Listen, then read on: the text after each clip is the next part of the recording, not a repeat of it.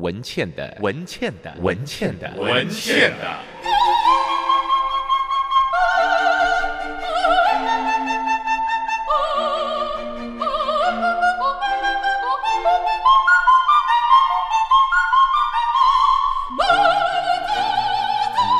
文倩的异想世界，欢迎你来到文倩的异想世界。我们待会儿要访问丁乃真，乃真呢，今天要回来和我们聊聊他最近的舞台剧人生。他又有新的舞台剧推出。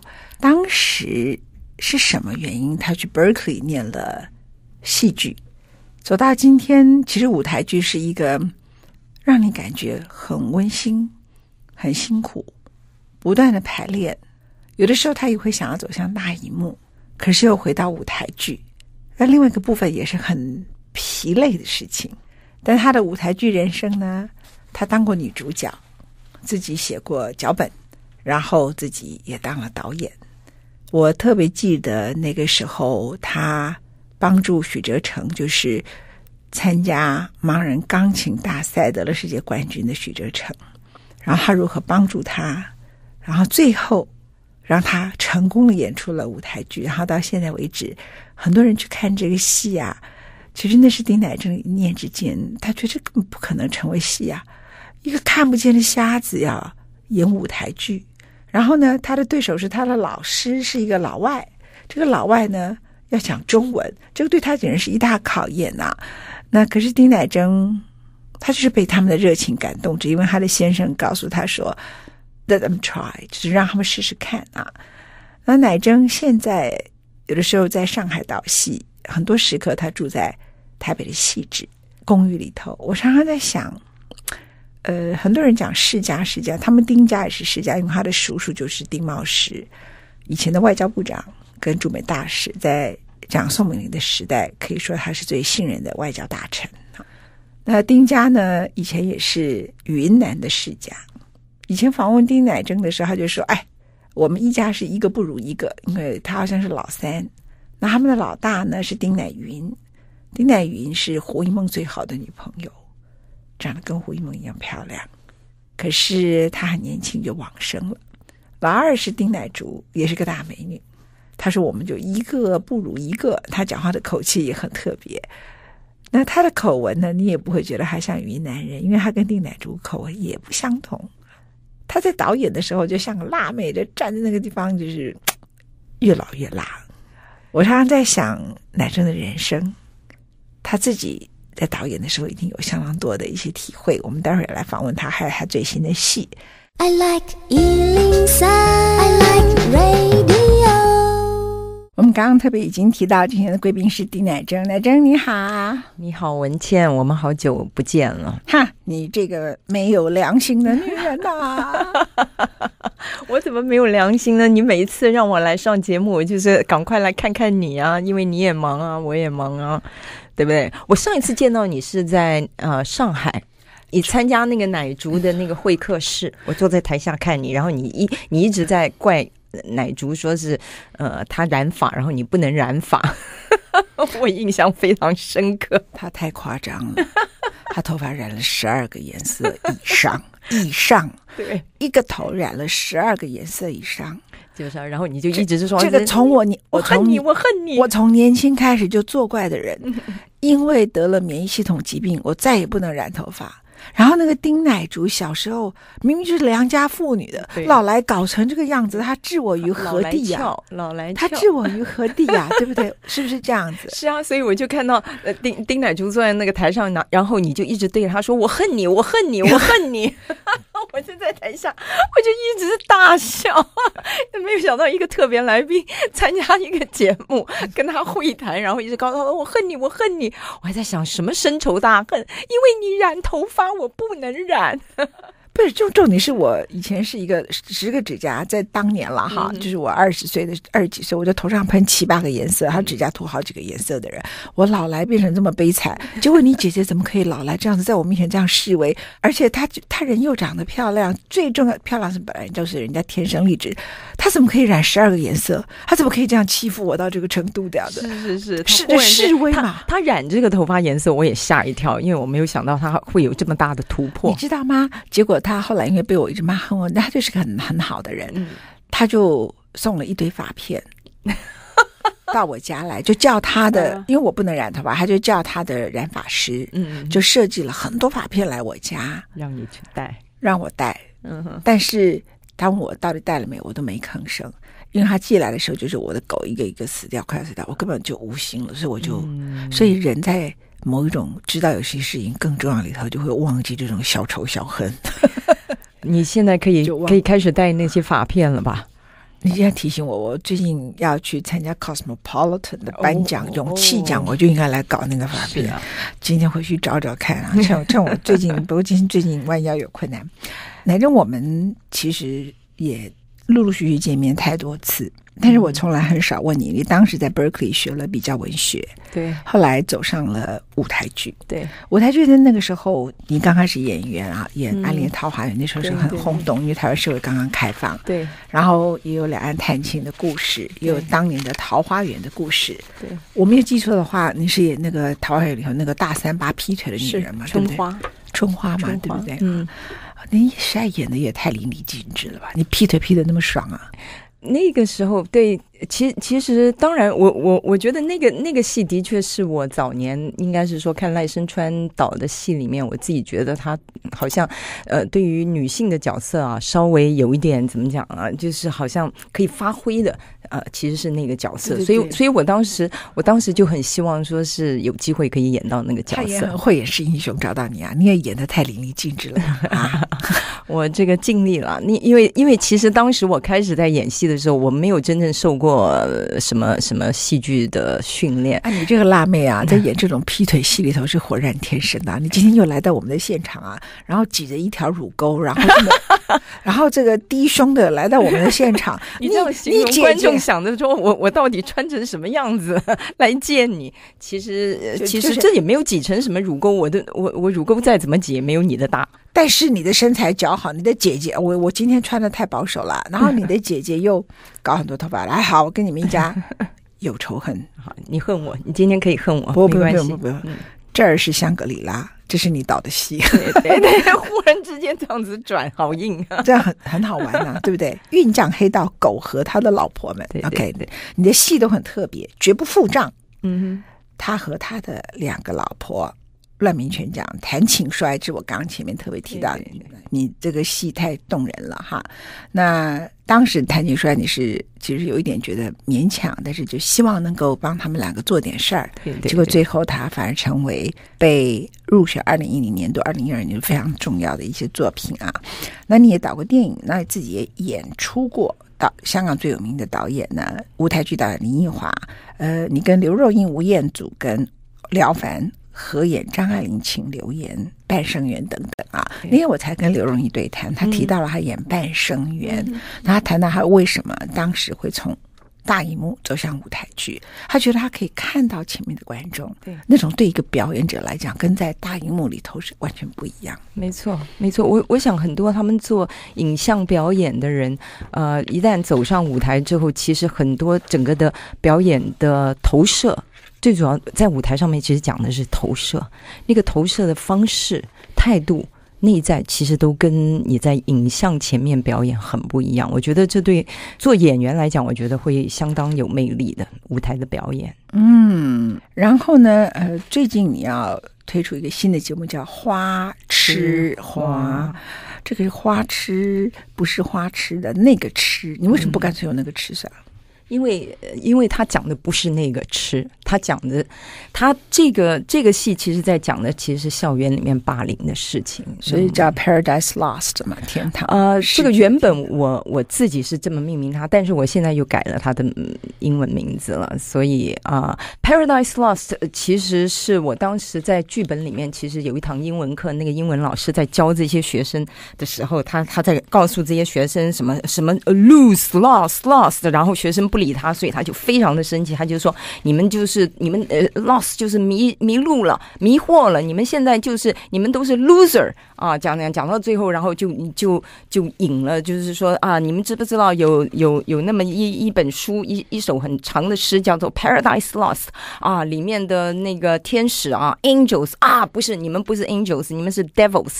所以我自己就原先就觉得说，哎，在在这个戏里面用这个 Paradise Lost，等一下，你讲太多英文了。啊，我得放对对对，Paradise 是天堂，Devils 是就是魔鬼地狱的意思，对哈。而且你们不是 angels，不是天使，你们是魔鬼，你们是魔鬼。好，呃，所以所以基基本上，其实花痴花这一这一出戏，在在讲到的其实是学校里头的霸凌的事件。呃，你们刚开始演出的时间是二零一九年，你现在就来上我们节目啊？对，二零一九年我能够活下来就不错了。哎呀。你你这个你一定会活的，你你会活非常长长久久的，因为我们都是 devils，每个人都受过伤，也许生命找不到出口，在那些悲泣呐喊的夜晚过后，仍要重拾继续前行的勇气。我们今天广告回来继续访问丁乃真。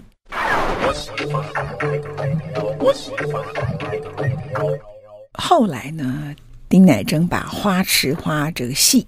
改成叫做 The Flower Eaters，对不对？哈，那我们今天现场访问的是表演工作坊最近推出来的新的舞台剧，在二月的时候要开始巡回演出，叫《花痴花》，英文被他改成叫 The Flower Eaters。访问的就是导演丁乃真。嗯，乃真导戏的时候最大的特征，他腿长，身材好，辣妹，叉着腰，然后呢腿伸出来。吆喝来吆喝去，哈！你怎么样去想到要拍这个《青春残酷物语》这个花痴花？呃，最主要因为这这出戏原来是乌镇去年去年青年竞赛拿到首奖的一出戏，因为当时我我也是评审，我是评审，我坐在那边看，我完全被这出戏震撼到，因为嗯。他非常的写实，然后他在讲到的就是校园的霸凌，在讲几个女孩子，然后这几个女孩子互相在学校相处是非常呃，就是血淋淋的，非常的互相是不客气的，然后他们之间似乎有什么深仇大恨，然后到最后当然被霸凌的那一个，等于是被霸凌的很惨，然后在在现场我们在看的时候，我真的是坐在那里变成坐立难安，尤其这个女孩子到最后她转头来对着观众说：“你们。”为什么不救救我的时候，我那个鸡皮疙瘩全部起来了。然后那个时候啊、到最后这这出戏拿到了首奖大奖。然后那个时候，我当然我是觉得这样子的一个题材，我一直我自己其实还蛮关心。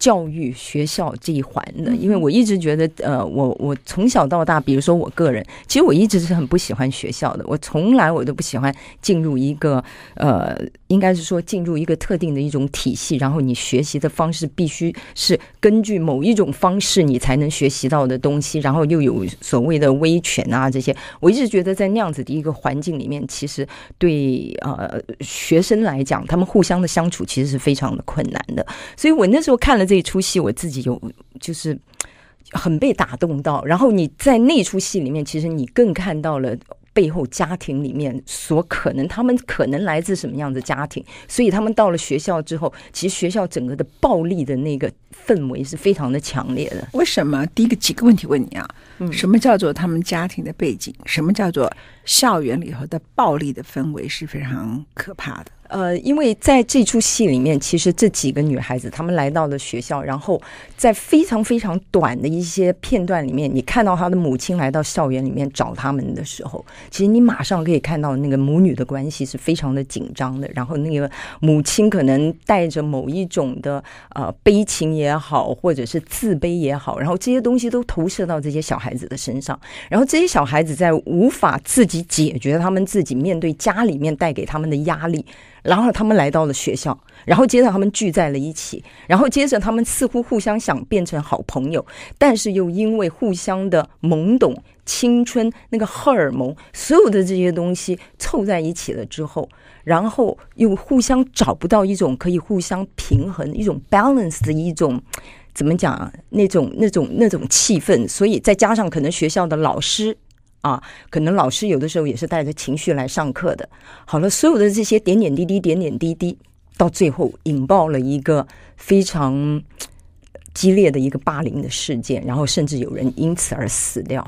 基本上，其实有人曾经做过这个研究，哈，嗯、就是说，如果他其实跟贫穷未必有直接的关系，也可能会有间接的关系，哈、嗯，就是说，一个 broken family 破裂的家庭加上。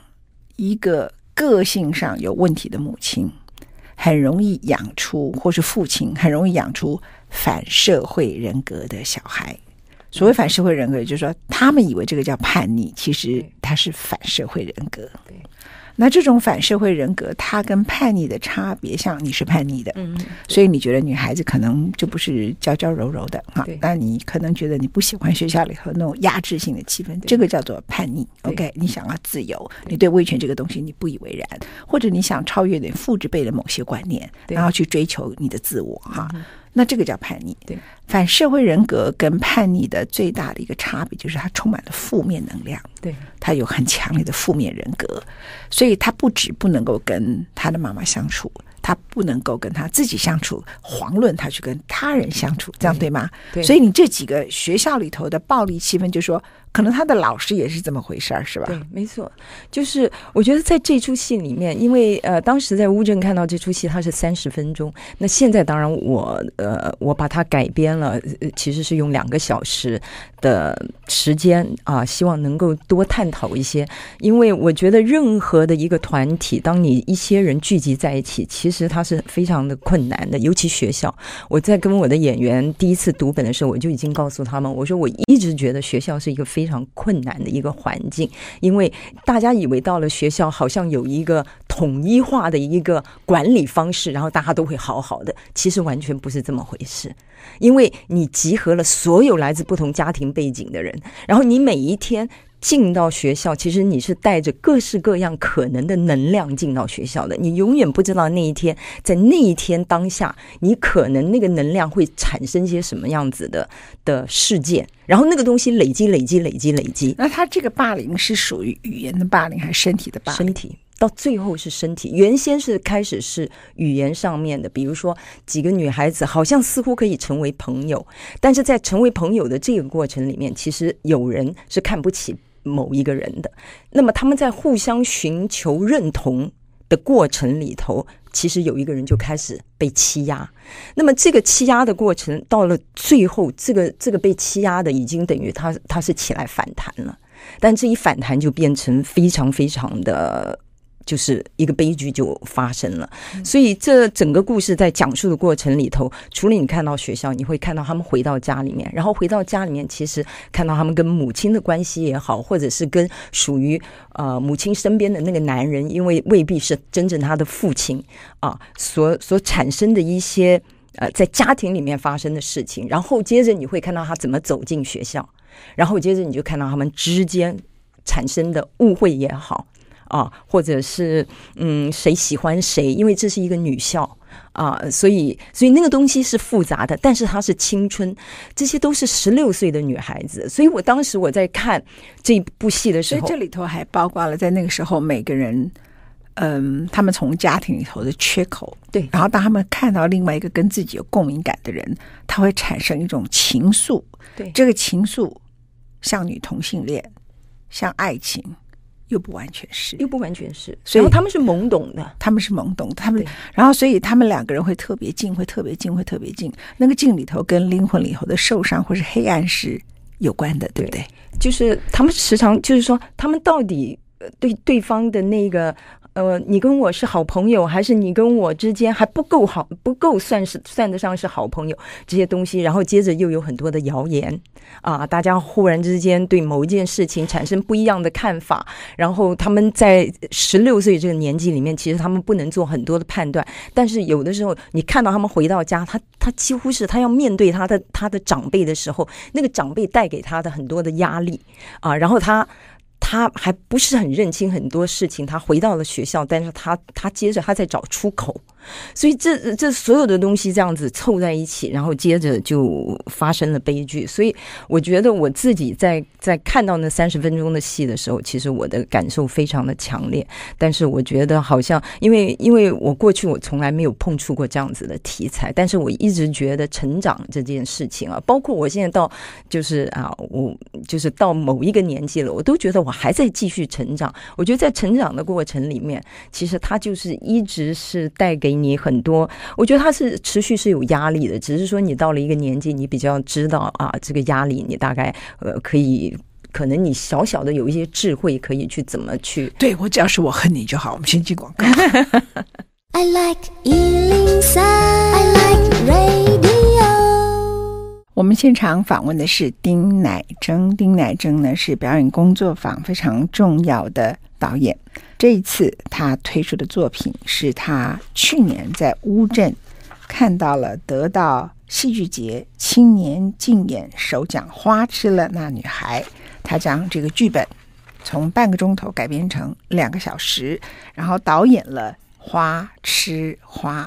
那谈的是校园里头一些在原来自己的家庭里头受了伤的小孩，进到了学校里头。其实反而进到了一种更可怕的社会，没错。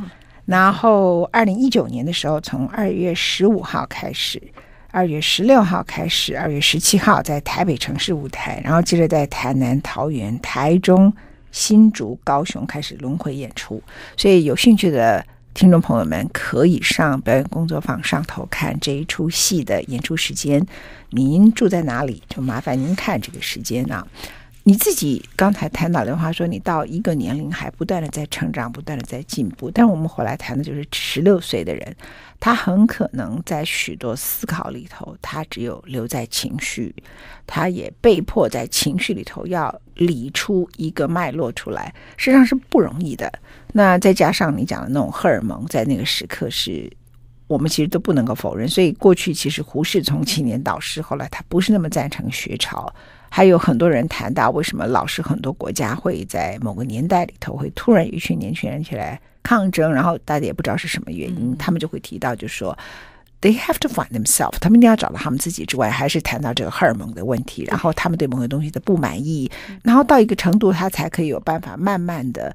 去把许多事情不一定叫做平衡，而是找到自己的出口。对，当他找不到出口的时候，他就会有一种抗争。那如果时代走到一个氛围，这个氛围让他们集体觉得他们都找不到出口，那就变成一个社会事件。对，那可是你谈的这个是一个校园事件，就是有一群女孩，她自己找不到她的生命出口。对，然后他们刚开始语言的霸凌。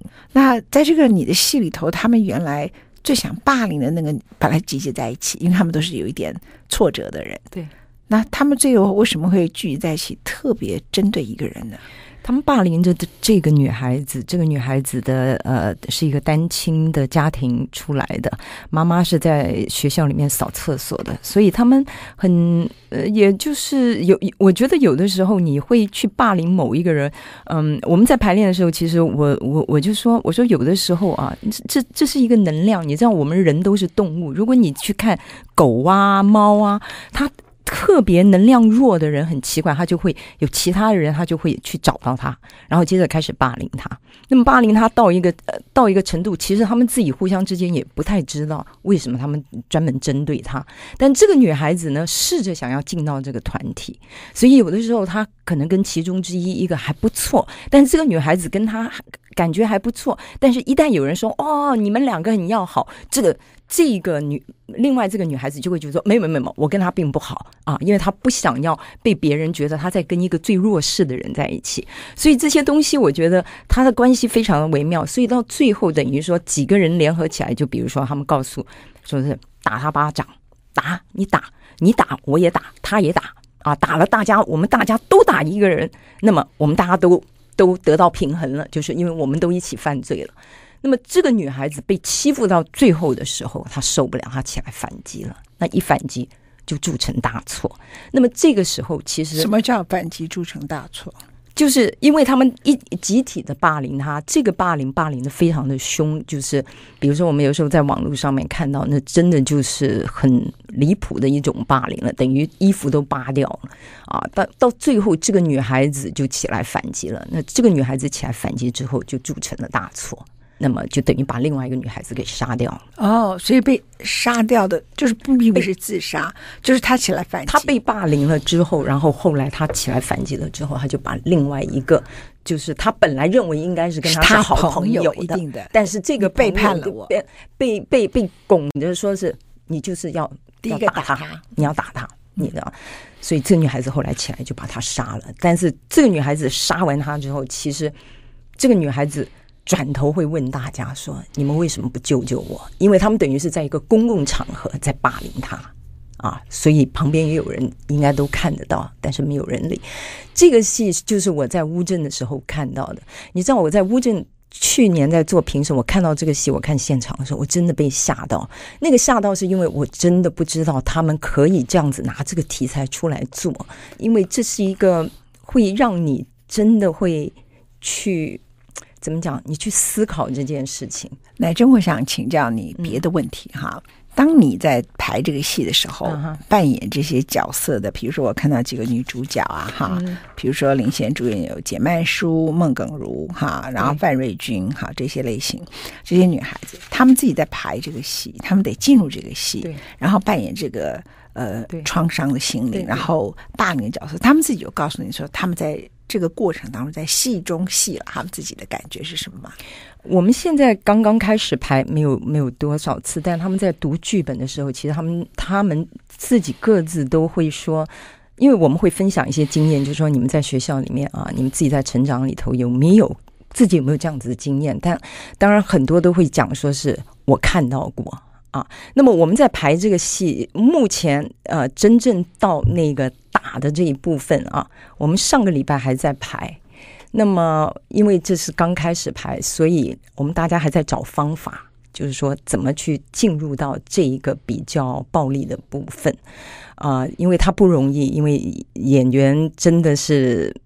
怎么讲？你你你真正你你说在演，可是真正你要进到那样子的一个情绪，其实那个是一件不容易的事情。所以我们现在，我觉得我在跟他们在排这个戏，我是阶段性的啊。我最主要先要让我的这些演员互相找到极大极大的信任感。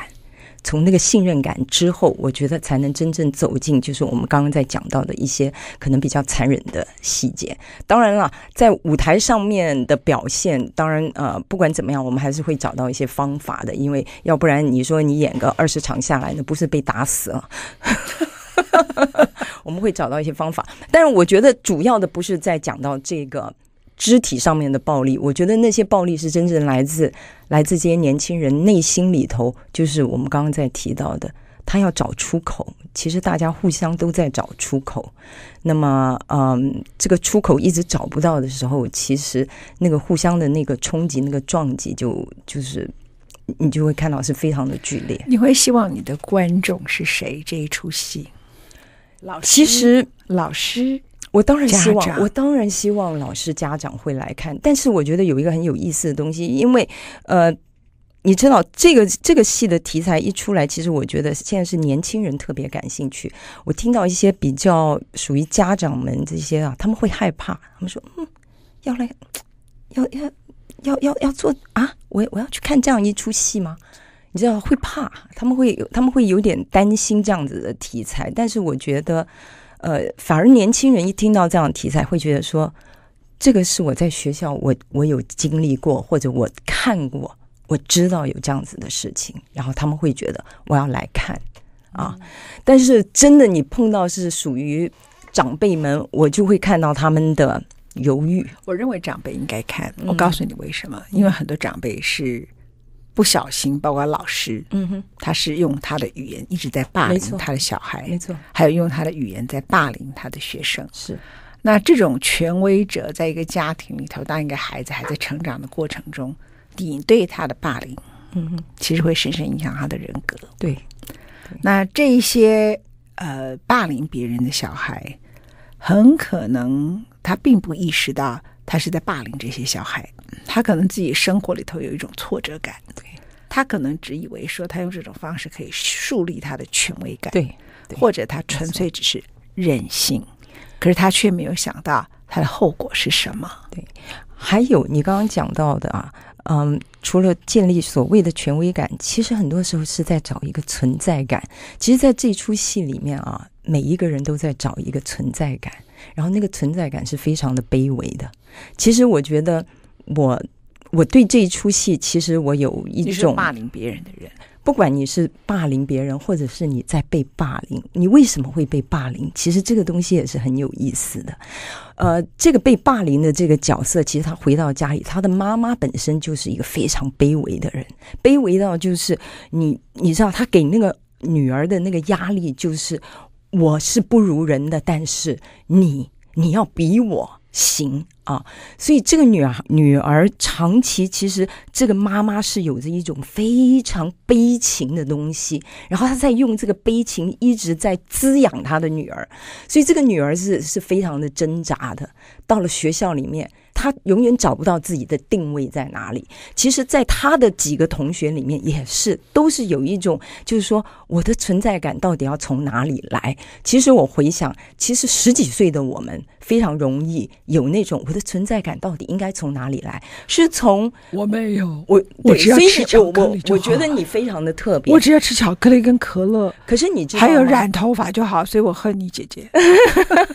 但是我一直觉得，年轻人的存在感就是。他一直在找，比如说他染他他要不要染头发，他要不要打耳洞，他要不要刺青，他要不要今天他要穿什么样子的衣服？就是说你在很多很多很小的事件里面，在找到自己在那个同呃就是同学里头什么。真的，我觉得很多时候在对在那个十几岁的时候啊，我觉得，所以我鼓常鼓励十几岁的人，嗯，你要存在感就照镜子啊，把自己搞乱七八糟。没错，因为因为那一定是一个过程，但是你这个东西一旦一直在被压抑，在被压抑的时候，哦、你会去开始寻找另外的出口。被压抑啊，嗯，他们被压就是一什么叫做被压抑？我觉得还是太想要别人认同吧。像我就是，我们我一个怪物出现，大家都吓一跳，那随便他们了，嗯哼。因为因为你很早你就知道你自己要些什么，也没有，我并不想要别人肯定我，嗯，这是重点。对，我觉得真正的重点，所以我不需要刷存在感。对对，但是有很多，我只要刷我的肥胖感。我不胖 但是很多的年轻人在成长的过程，他们太欠缺这个东西，是是是在找存在感的。你知道，所以，所以我我觉得这个题目是非常值得大家去探讨的，因为它真的不可能有答案，我也给不出答案来。但是，我是很愿意透过这个戏，让大家来一起去去看到一些什么东西，然后，然后可以一起去讨论。谢谢丁乃真来我们的节目里头，然后也介绍这出戏里头其实背后很值得被很多人深思的一个舞台剧。它不是让你笑。也不是让你哭，它让你安静下来。我们每个生命都需要一点出口，我们难免每一个人都犯过一些小小的错。对，在错里头，我们伤害别人，嗯，也可能伤害自己。对，然后如何让很多生命，包括你自己找到出口？我想这个这个舞台剧太特别了。对，谢谢你啊，谢谢谢谢文倩，爱你啊，拜拜，爱你文倩，爱你，拜拜。